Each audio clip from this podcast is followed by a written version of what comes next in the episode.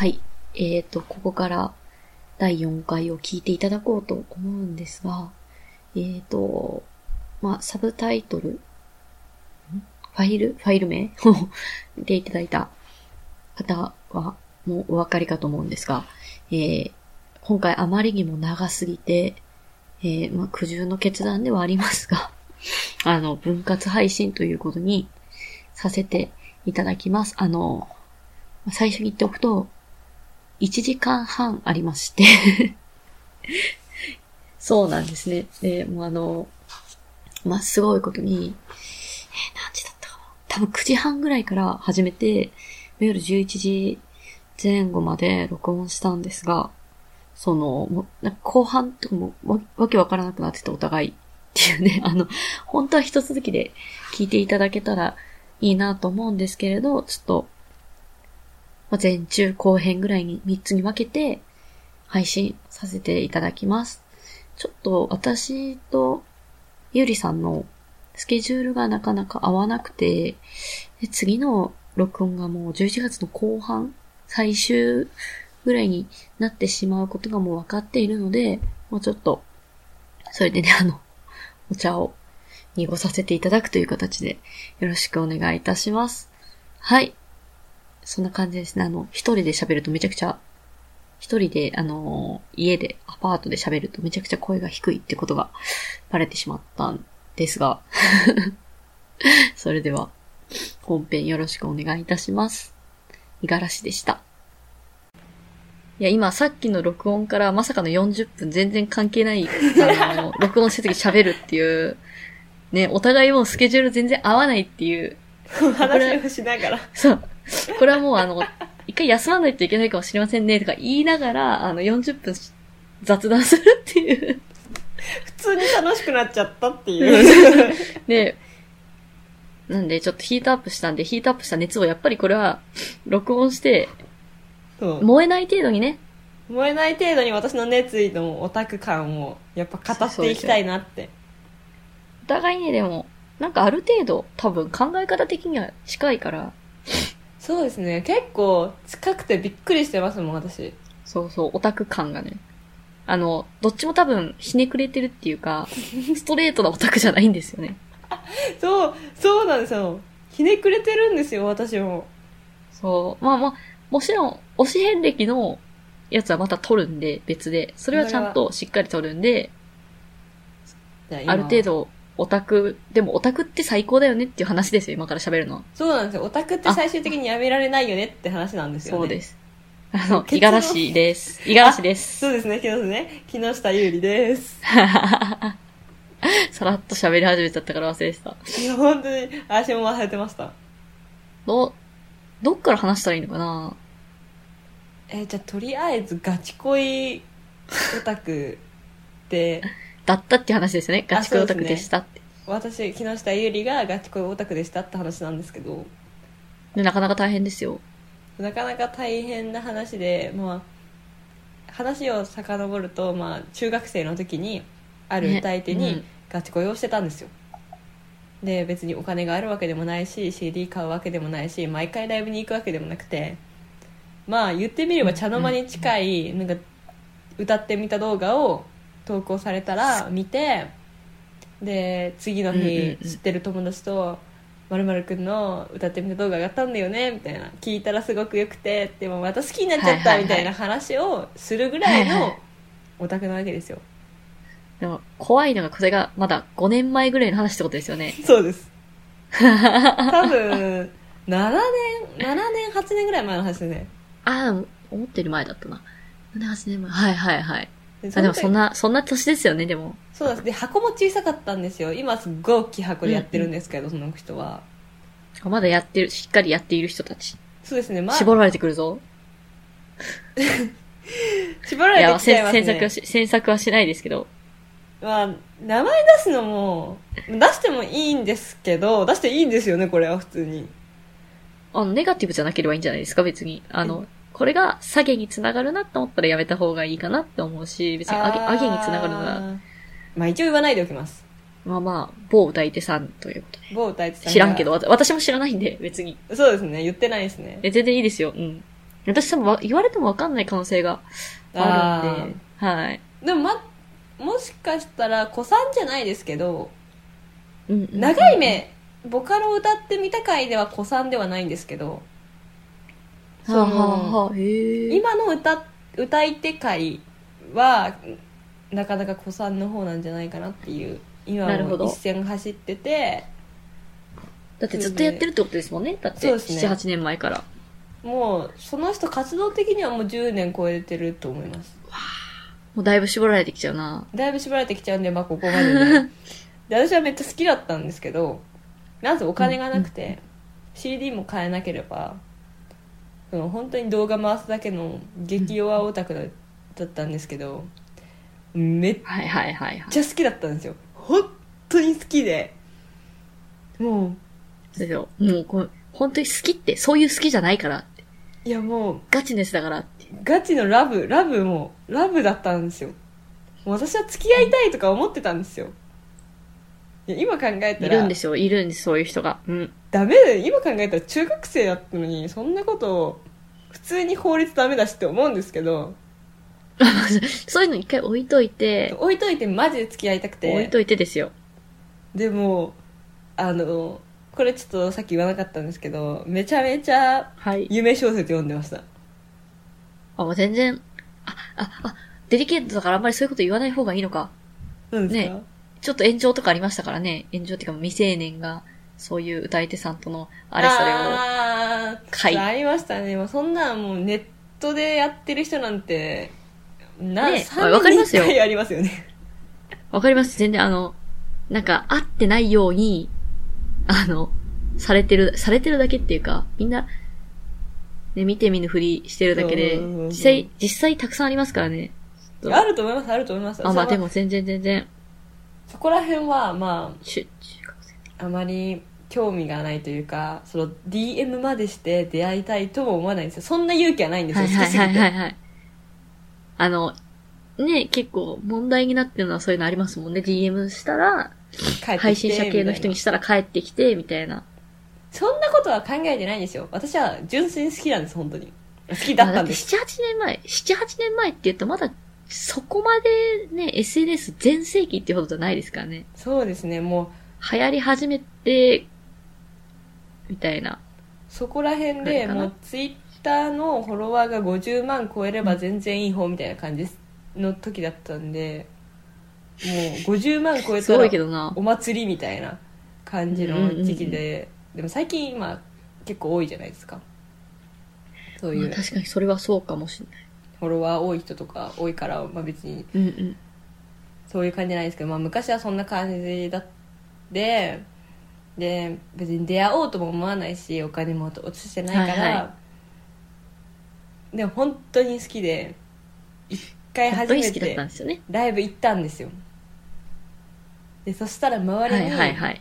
綺麗な女の人だったりめちゃめちゃグッズ買ってるオタクだったりいろいろな人がいて私立でね。うん。私はお金がなくて何も買えないのに私よりもこんなにお金が積んでる人いてこんな可愛い人いて何を言ってたんだ私はって思って。なんか目覚めちゃったんですよ。で夢から覚めて。もうめっちゃ夢から覚めました。うんもう失恋ですよね。もはや失恋。はい。もうそこで、ちょっと一回ハートブロークンして。そうです。ガチ失恋してから基本オタクだったんですけどオタクオタクってやめられないんでオタクになったらもはや残念な話。でやっぱオタクはい楽。しいんでいやオタクないと意外と人生って潤いないですよねまあ私はオタクなんでその話がわかりますけど、そのあ趣味？オタク？そうそうそう、趣味、趣味、オタクという趣趣味なんですよもはやオタクってね。そうそう。私たちはたまたま何かしらに対するオタクっていうだけで、そうそうそうそう実際趣味ですからね？音楽鑑賞とか映画鑑賞って一緒で、推し鑑賞っていう、そういうやつですよ。なんか趣味がその、うんうん読書？読書？映画鑑賞？オタクみたいな感じのそうそうそうそうそう。ノリなんで別にオタクはマジでだ読書趣味だった人から読書は取れないじゃないですか最終的にそうですよね。絶対そう。だから時間なくって読めないけど、時間できたら読みますよ。そうなんですよだから時間があればオタクもオタクするんですようん、うん、うん。時間と金がありゃな。そうなんですよでも私はハートブロークにしたしましたのではいはいはい。えもうなんかダメだーってなってうわーってなってもうガチ失恋みたいなレベルで失恋をして中学生のガチ失恋はきついなでその後の推しから、はいはい。ガチ恋推しっていうのがマジでいなくなったんですよね、今でもガチ恋推しする人がオタクの中でどう、どんぐらいの割合いるか、わかんないんですけど、まあ、そんなに、でもど、どうなんだろう。でも結構多くないですか？もうガチ恋売りとかもあるじゃないですかあ、まあまあ、ありますね。で、そういう人と結婚して、じゃあ、アンチが湧いちゃうみたいまあまあまあな。たまにありますね。ありますありますでもそれはまあ私は売り方でもう見れるようになったのでもう失恋した後もう現実主主義者になりまくったんですよ私はうんうんうんうん。現実を見れるようになったと。そうですよ私今 k p o p アイドルをしてるんですけど「愛してます」みたいな言いますね。言うじゃないですか言いますあ言います。そリップサービスとして。うん。もう私はそのもう食じゃないですかアイドルなんてもらったお金分、自分のパフォーマンスや自分の気持ちを切り売りしてやってるお仕事なんでだから現実的すぎるって言われてもけいや私はちゃんとありがとうって。あ普通に嬉しいし受け取りますよ、はいもうありがとう。愛してくれてって感じになりますけどでもあなたはもう他に生涯愛する人が見つかるからはいはいはいそはいはい。の人に対する愛してると、ファンに対する愛してるは違うからもはやちょっと、げ現実的が過ぎちゃった、ちょっと。でも一回の失恋でもう本当にあもうあ分かった。心の底から愛してるっていうのは分かってる、うん。だってそれはそうそれはそう。ファンはねファンに向けて愛してるだもんね。分かってる分かってる。それはいいそれは全然いいんですよ。でもやっぱファンが間違えちゃいけないなって思うんですよ、はいそうですね。受け取りか、受け取る側が、その、ね、ガチになりすぎると、熱くなりすぎると、そうなんですよね、は、弾けちゃうから、弾けちゃうからやっぱりそこの線を私は歌い手で身をもって見つけたんですよ、その、中学生の時の失恋で、そうです。私にとっては大恋愛の大失恋ですから。いやあ、そっかそっかそっか。やっと会えたのに。そう。何にもしてない。何にもしてないし何の金も出してないけど私の中では本当に大恋愛の大失恋でもう悲しかったわけですよ。うん、もうちょっと歌い手も罪だな。いや歌い手罪ですよ本当なんかえ配信いや。でもうあ、はいはいはい。配信でなんか普通に楽しくお話をしてるだけで涙が出てきましたもんその失恋後の配信は。その時にニコ生だったんですけど。向こう何もしてないのに。向こう何もしてないのに私が勝手に好きになって勝手に振られてるわけですから、まあ、勝手にまあ失恋してるわけですからなんかあっちから見たら マジで私うざいんだろうなって言ってめっちゃ病んでましたねじゃあもうちょっと笑っちゃってて申し訳ない。ああ。全然全然いいですよむしろ笑ってくれないと私が傷言えないというか、まあ、傷もうないんですけどもいや、なんかその、あるじゃないですか、そういう配信者が、こう、高校生の子とかに声かけて、なんかそっちもいい感じになって、不倫みたいになって炎上するみたいな結構あるじゃないですか、最近。あーありますねありますねで、多分見てる人って、いやいやいや、みたいな、こいつらにそんな話しかけられてこうなるわけないでしょ、みたいな思ってる人もいると思うんですけど、いるんですよ。いやいるいるいるいやいるよ。だって絶対いるん好きですよ。な人から DM とか来たり DM したら帰ってきたらもうそれは嬉しいですもん。ね、なんか、普通にハートで返してくれるだけで嬉しいと思いません？そうです。あれですよね。あのキャバクラ行ってるおじさんが営業の LINE のハートでめっちゃ嬉しくなると同じことなんですよ、でもちょっとおじさんにオタクを落としはめるのはかわいそうなんですけど確かに確かに。でもやってること一緒ですよねそうそうそう。その営業に対して、と、ときめくっていうか、あ、嬉しいと思うのは、一緒ですよね。えうん。いそうなんですよや、分かってるし、営業の一種、一種の、その、ファンさの一つ、分かってるんですけど、うんまあ私ガチ恋じゃ全然ないんですけど、ガチ恋ではないんですけど、ガチ恋ではないし、割と認知されたくないタイプなんですよ。はい。遠くから見ていたい。あなたとは絶対に違う世界に住みたいっていうタイプなんですけど、はい。それでも、こう、例えば、節目節目で誕生日おめでとうございますぐらいは、やるんですよ、さすがに。おー。それ、誕生日おめでとうございますって送った時に、え、それまでもそんなに売れてないバンドマンとかですよ。まだインディーズの、インディーズのバンドマンとかに、ちょ、ちょ、ちょ、マジで恋ではないんで、恋とかないんで、本当に、それはちょっと、お、おって思いましたね。あ、見てるんだ。あ、じゃあ嬉しいですよね。そう、思ってなくても、そうそうそう、その、その嬉しさは普通に、ある。ありますよね。その、恋愛の好きとか、認知されたいとかじゃなくて、普通に祝って、でも、なんかその、存在を、その、推しに少し見てもらえたっていうだけで嬉しいんですよ、オタクって。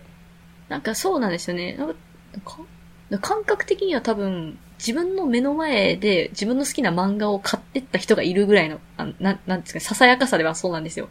あ、わかります。お、こ、その、なんですか、ささやかさで言うとそんな感じなんですよ。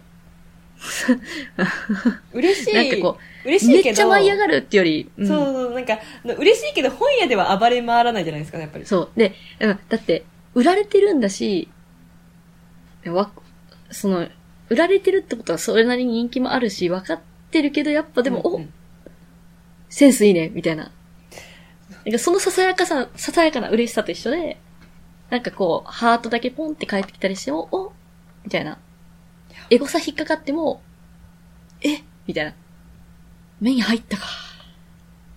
ぐらいの、嬉しいんですよね、それは。そうそう、営業の一種だ、一種だとし分かっていた上で、なんていうんですかまあ、この人たちも、生き残るために 生き残る。そうそうそうですね。そうそう。そう、売れていく上での一つの過程として、今はこういうことしてるし、頑張ってんだなって思いながら、あれですよ、ガチ恋はしてないけど、いや、頑張れって思ってますよ。ガチ恋はやっぱ辛いから、一回は、なんだろう、線引きがどこまでかっていうのをはいはいはい。確かめるためにガチ恋するのはマジでありだと思うんですけどガチ恋をしまくって線引きミスってはいはいはい。自分自分が本当に好きなのかわからないけどもうガチ恋しちゃうとかうんその好きすぎてお金出しまくっちゃうみたいなそういう感じだとちょっとそれはなんだろうそれでオタクが幸せならいいんですよ一番怖いのが、それこそ結婚しましたみたいな時って、なんか勝手に、勝手に信頼、信頼っていうかなんていうんですか？勝手に失望するじゃないですか。えオタクが。わかりますわかります勝手に。それが、じゃあそれを覚悟の上で生きていける人なのかみたいなとこあると思うんですよ、絶対。でもオタそうクの大事だと思う8割ってうんうん。8割ぐらい2割ぐらいはなんかそういう意思を持ってるなんか私が好きになったのははいはいはい、はい。やっぱ一人の女を愛して最終的に結婚発表までしたけどそのしてちゃんと愛し抜くぜみたいな推しを好きになったんだから結婚してもいいみたいななんかすごいなんか親方みたいなオタクいるじゃないですか。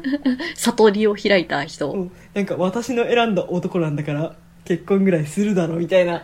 なんか親いや、方みたいな。私割とそうですよ。親方系ですか？え、なんか、まあ、結構、えっ、と、そえ、中学校の時か高校の時に友達に言われたのが、ちょっとそれは推しに対してだったのか、恋愛に対してだったのかわかんないんですけど、あの、自分が素敵だって思った人なんだから、他の人から素敵って思われてる方がいいじゃん。っていう。それ私もそういう考え方なんですよあやっぱそうなんですね。で、だから多分それで、あ、っていうのと、私が好きなコンテンツで、声優さんで、結婚を祝福するムーブメントがあって、で、産休とか取って、ライブ出れなくても、いや、産休なら全然仕方ないよ、みたいな。みんなそういうムーブメントがあ、全然あったんで、そういうところで結構、そのガチガチのオタクを過ごしたから、それが普通、かなって、割と思ってて、あの、でも、そのね、相手の人がなんかちょっとあんまり良くない人みたいな時は、ちちょっと思いますけど、良くない人とか、匂わ、匂わせしてた人とか、あありますけど、基本的には、そんなに、むしろ、あ、結婚してくれたんだ。え、まあ結婚する幸せっていうのをその人が見つけたんなら、まあ、それも良しだよな、みたいな。いやわかりますそうそういう考え方する人もいるいるけど大体のいる。オタクってちょっと少ない、少ないです。そうそっちは少人数であのだ大多数は絶対あの失望まではいかないけど悲しいっていう感情はそうそうやっぱ8割はいるんですよちょっとありますね。たまにあります。でも私も、さすがの私もたまにあります。いや私もあの好きな声優さんがあの結婚した時にはいはい。えマジで本当に悲しくて本当に悲しくてもうどうしよう明日学校行けないかもって友達に 言って私あー多分学校休んだんですよね本当に好きで 好きでで後々その人のエピソードとか聞くとラジオでめっはいはい。ちゃいい人なんですよ奥さんがあ相手が、はいはいはい。でもなんかそのエピソードを聞いたらなんか良かったなって思っちゃったんですよそう。悲しかったんですけど。だんだん傷が癒え始めて現実見た時に私はその推しの生活を支えられる位置まで普通にいないし、なんか仕事で知り合いとかだったらなんかワンチャンとか思うんですけどいや別にうんファンとオタクの中だし私はいはいはいが付き合えるわけじゃないしでも、まあ、大、大体の場合は。そうそうそうなんですよ。大体の場合は別に付き合えるわけその人がいなくても私が付き合えるわけじゃなかったからその人がまだいい人でよかったって私は思ったんですよ。あ相手がね、やっぱ推しの選んだ人だから、うん、なんか推しの選んだ人だからいい人と結婚してほしいなって思うしその人がいい人だともうなんか嬉しいんですよ私。うんうんうんうんうん。なんか、まあ、その推しあの子供を産んでもう私その推しが結婚した時はな絶対早く死んでまるの子になろうとか言ってたんですよ。その夢も立たれました。ツイッターでよく見る、キモータのムーブメントが、まあ、ずっと言ってましたもん。私あの早く死んでまるの娘になるから。それでまるにめっちゃあの甘えてまるとあれですよ、まる推しの子だ。推しの子。マジで推しの子本当に推しの子になろうって思っててなんかどうしたら死ねるだろうとかいろいろ考えたんですけいどやなんかまあそんな今今の人生でもし、はいはいはい。もし死んだとしてももしかしたら日本に生まれずに違うところで生まれてるかもしれないから。ー確かに。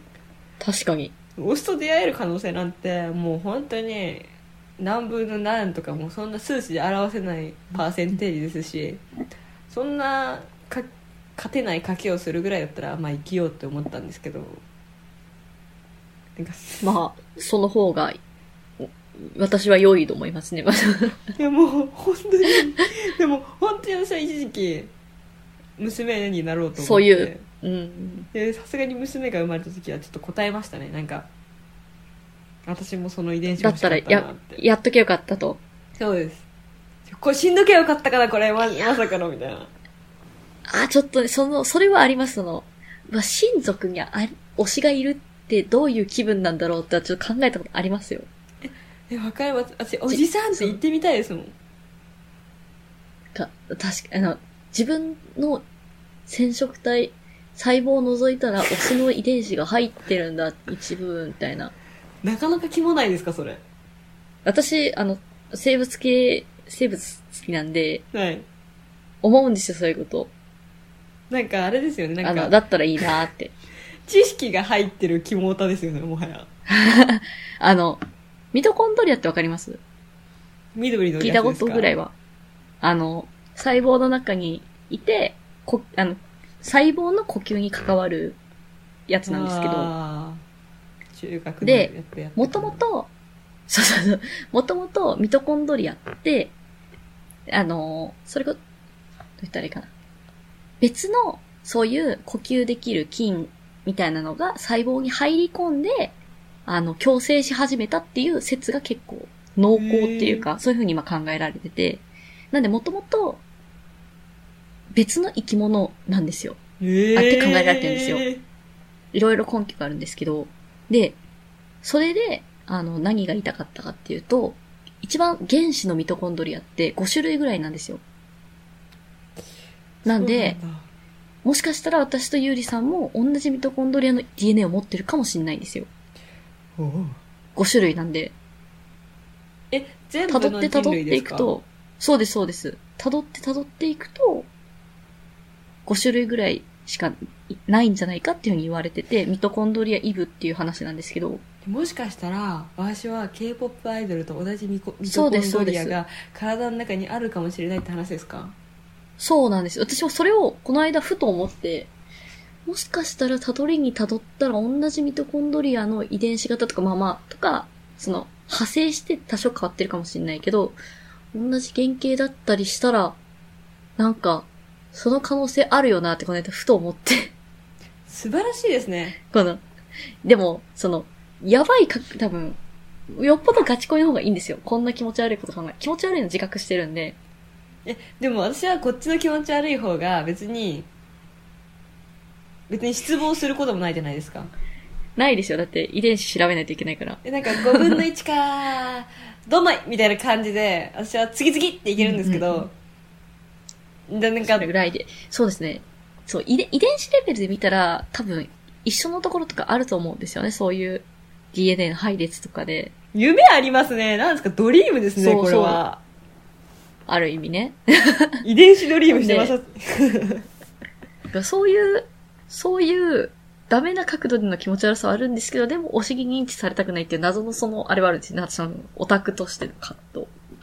でも正直私は頭の中でそれを思うんだったら頭の中は自分だけのものだから、私はいいと思うんですよやばいな、口に出しちゃったな、今。今でもは、多分つ、ツイートしようと思ってしてなかったから、下書きじゃないですかそう。なんかふと思って、思った時書かなかったんで、書き、書き込まなかったんで、書き込んだかもしれん。いや私もそれいい話聞きましたよかもしれん。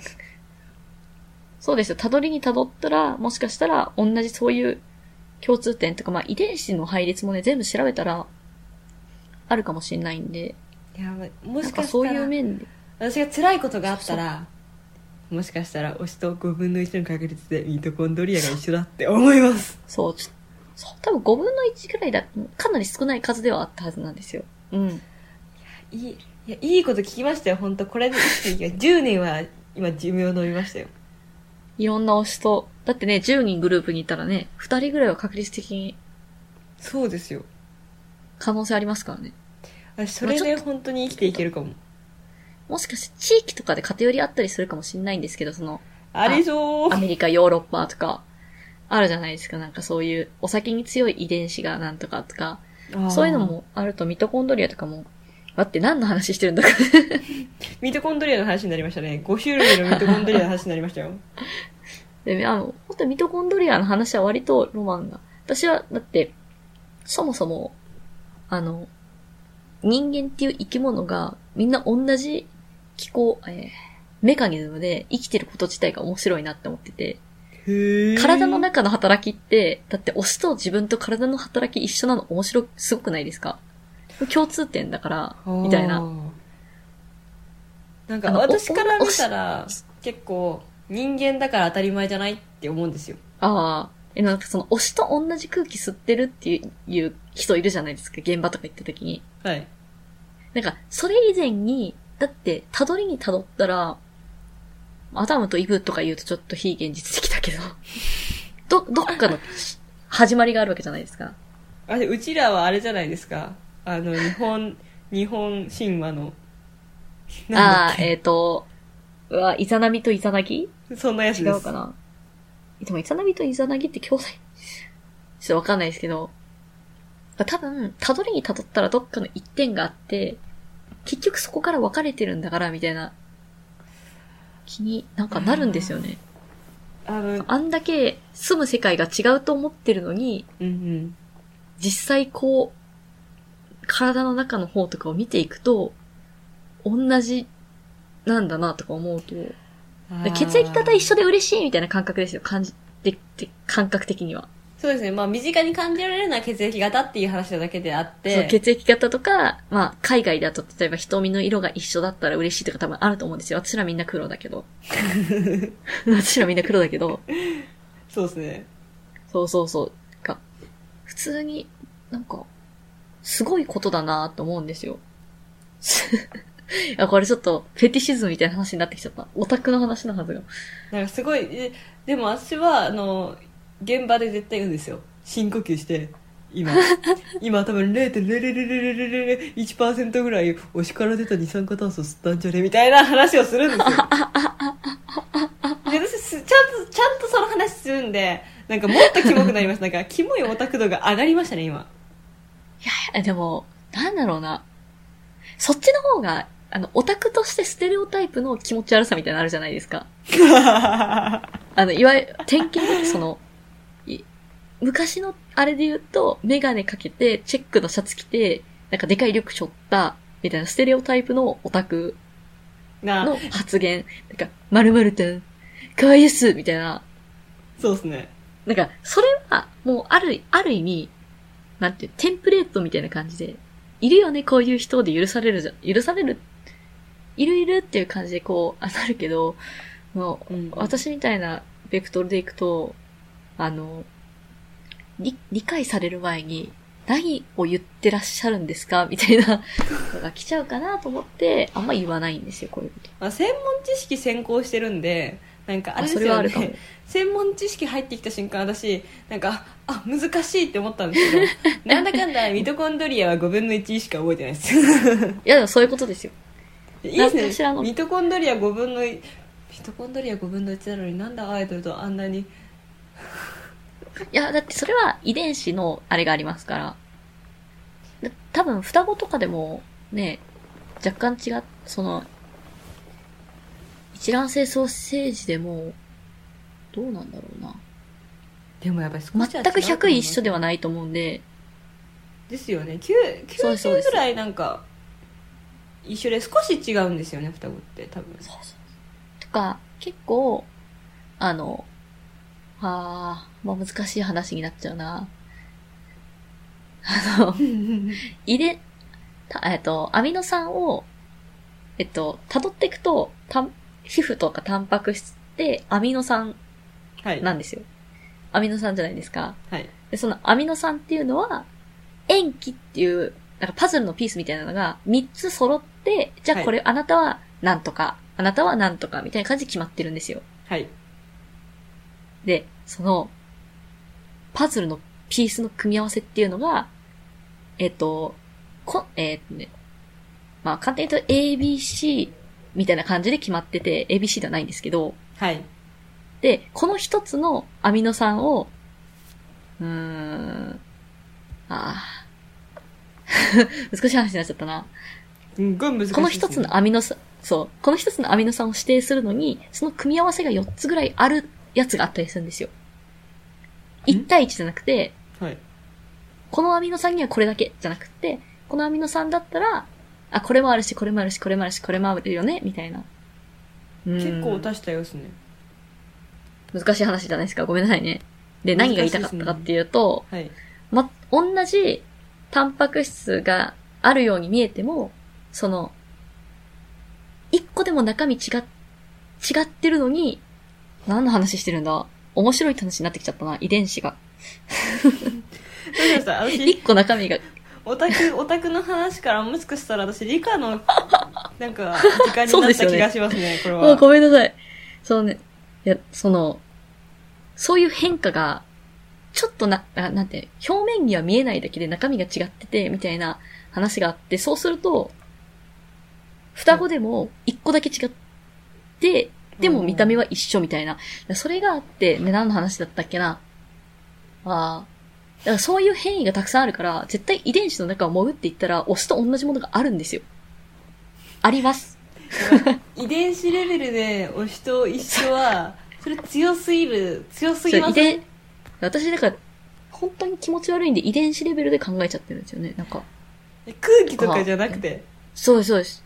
え、でも、だって空気より強いつながりじゃないですか。遺伝子の配列で一緒なのがある。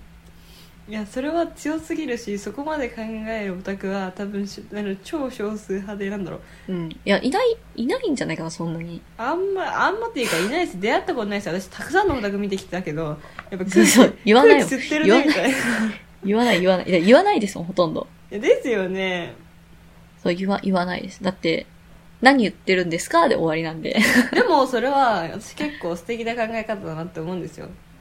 そうそう、だからも、もしかしたら、あの、今、それこそ、PCR じゃないけど、あの、遺伝子の調査で、あなたはこういうタイプの遺伝子持ってますね、みたいなのが結構分かったりする時代になってきてるんですよ。へもしかしたら、で、わかんないじゃないですか。やってみたら、オスと同じ味覚の好みだったりとか、それよくあるらしいんですよ。よ。いいっすなんかあのね。、アイスクリームを好む人、この遺伝子を持ってる人はアイスクリームを好む人が多いですよとか、そういう統計が出てたりしてて、めっちゃ面白い、その、え、だ、ってことは、まだ見ぬ私の気づいていない部分って、その、現れてるかわかんないじゃないですか、そういうのって。そうですね。見た目じゃないから。そういう部分で、そうそうそう、あるかもしんない。あるかもしんないですね。し、推しと同じカテゴライズの方に入ってるかもしれない。やばい、なんかそれなんか、今何の話してます？うちら。ちょっと。おオタクの話。じゃあ私が、で、私が特にやばいオタクっていう話をし、えこういう人がなんかスストーカーになったりするんじゃないかって思われるかもしれないんですけども、全然あの、私はね、自分の当たった席とか全然遠くても気にしないし、あの、会おうとか思ったことないんで、本当に本当に、超有料なオタクですね。そうですよ。ただ、もしかしたらそういうところで共通点があったりするのかなって、ロマン、ロマンだなと思ってるんですよ。それはわかります。一種のロマンですよ、本当に。あの推しと結婚できるっていう話を、なんするくらいロマンありますよ。推しと同じ遺伝子かもしれないっていう。そうですよ。話してるもしかレベル一緒ですからね。の方が、遺伝子の方が、だって、もし、ね、近いかもしんないですよ。もしかしたら。そうですよ。まあ、ように、あの、ガチオタが言う、なんかもしかしたら結婚できるかもしれないっていうのと、ううんちらが言ってる遺伝子が一緒かもしれないっていうのは、そのガチオタの考え方に少しのキモさをちょっと混ぜて、そうです キモさあのと理科の 申し訳ない混ぜて、申し訳ない。なんかその、ねこれ、え、でも多分、周りの、勉強してる、あの、そういう生物の勉強してるオタクに言っても何言ってんのって言われる話なんで、そうなんですね。私ぐらいじゃない？いや、言ったことないんでわかんないんですけど、え、でも考えてるそんなこと考え人いるかな？いますよ。どうんなの聞いたらさ、全、全人類の 5, 分、5, 5種類のミトコンドリアがあって、大体それにカテゴライズされるんだよって言ったら、え、5分の1とか、もう、そんなん推しとカテゴライズされてる運命見えちゃうとか、その私理科のそうそうそう授業で言われたら、言っちゃいますね。あ、私は長くない？みたいな。思うんですけどね、そういう風に。なんで、あの、ぜひオタクの人は、3次元のオタクの人は、ミトコンドリアイブが一緒かもしれないなって思ってほしいんですよ、私は。本当にそう、なんかそれ、を判断できる、診断できるキットとかがあれば、ね、あったらいいんですけど、え、そのキットで自分が調べるじゃないですか。それが主流になって推しが調べるじゃないですか。5あの、分の1血液型みたいなじ。感じで。んそうです。血液型でなんか、わしはミトコンドリア、ミミコミトコンドリアアルファでしたみたいな。僕はベータでしたみたいな感じで、やだアルファだ私もアルファだみたいになるかもしんないじゃないですか。怖い。いや、そう、すごい時代だな。それはそれで。それはそれですごいですよね。そう、嘘を言ってたらダメなんで、一応調べてきますけど。しっかりしてる。そうそう、ミトコン、一応でも高校の生物とかで習ってるんで、ああそうなんですよしかもないですよあの、ミトコンドリアって、女性から全部遺伝してってるんですよ。だから、ゆりさんのミトコンドリアはゆりさんのお母さんから来てるんですよ。えー、そうそう、お父さんからは来ないんですよ。え、じゃあ、そういうものなんですよ。いやでも、推し、推しの、元々例えば推しのお母さんだから、じゃあ、推しのミトコンドリアは、推しのお母さんのミトコンドリアってことですか？そうです、そうです。逆に言うと、推しの娘になっても同じミトコンドリアではないんですよ。たまたまお母さんも同じ方だったら一緒だけど、なんですと。そうです、そうです。難しいっすね。難しいですよ、この話。えー、何種類ぐらいあるって言われてるうーん、難しいな。ちょっとウィキペディアも結構難しいんで、ウィキペディアも結構難しい話になってるんで、でもその、お母さん、お母さん、お母さんで辿っていくと本当に5種類、5種類かな。もう本当に数種類しかないっていう話なんですよ。でですよねあ、でも全人類、全人類の母ではなかったとかいう記事が出てきてる。嘘かもしれない。私が高校の時に習った、サイエンスって更新されてくんで、日々。そうですよね確定されてないですもんねそうそうそう。そう、そうなんですよ。本当に大丈夫か？まあ大丈夫ですよそれを鵜呑みにしてひけらかして難しい思いをする人なんていないですよいや、一応その、大学院とか言ってるんで、こいつちゃんと勉強してるはずなのに、って言われると嫌なんだよなと思って。いやなんか 行った次の日にひっくり返されましたみたいないやー。あ、わかんないな。ミトコンドリアイブっていう考え方があるんですっていうだけの、ね。それだけ覚えて帰ってください。そうですね もやしかしたら一緒かもしれないってまあそんな感じですよ理科なんてその今確定されてる情報が教科書に載ってるだけでそれがひっくり返る場合もあるんですからまあ、歴史もそうですけどね。そうですね歴史はそうですね歴史は本当そうですねそうそうそう。特に古代とかそこら辺行くともうなんか発掘されたものに左右される時はめっちゃありますねうんうんうん。ちょっとミトコンドリアのことについて調べ始めちゃった。いや、やめます。ちょっとまた、空いた時間にやります。面白くなってきちゃった。でも面白い面白いですよこれなんかオタク混じりの科学面白いですねね。いや、オタク、オタクで学ぶ理科。できそうですよ普通にそういう話面白いと思います多分遺伝系とかそういう人間に根本的に関わる部分は全然オタクに例えてやっていける気がする。そこだけはなんか物理とかになるとむずいな。物理うんじゃあオタクを100キロで飛ばしてみたいな オタクで学ぶ物理、あの、あれかな？愛、愛の重さが何キロで、みたいな。いやちょっとそれはきついな。さすがに私はわかんないですけど。何の話だっけ？そもそもなんでオタクの話を始めたんだったかなってもうねもう覚えてないんです。